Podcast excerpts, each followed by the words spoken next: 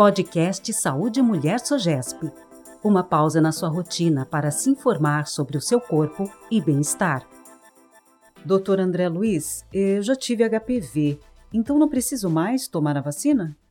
Hoje os estudos eles mostram que mesmo as pacientes, as mulheres que tiveram a infecção, que tiveram a doença, elas se beneficiam tomando a vacina. A vacina ela diminui recidiva, reinfecção.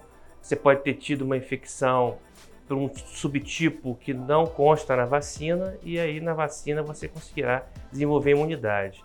E a gente sabe também que a infecção natural, a doença HPV, é, não, não, não, não desenvolve uma imunogenicidade adequada e duradoura, diferentemente da vacina.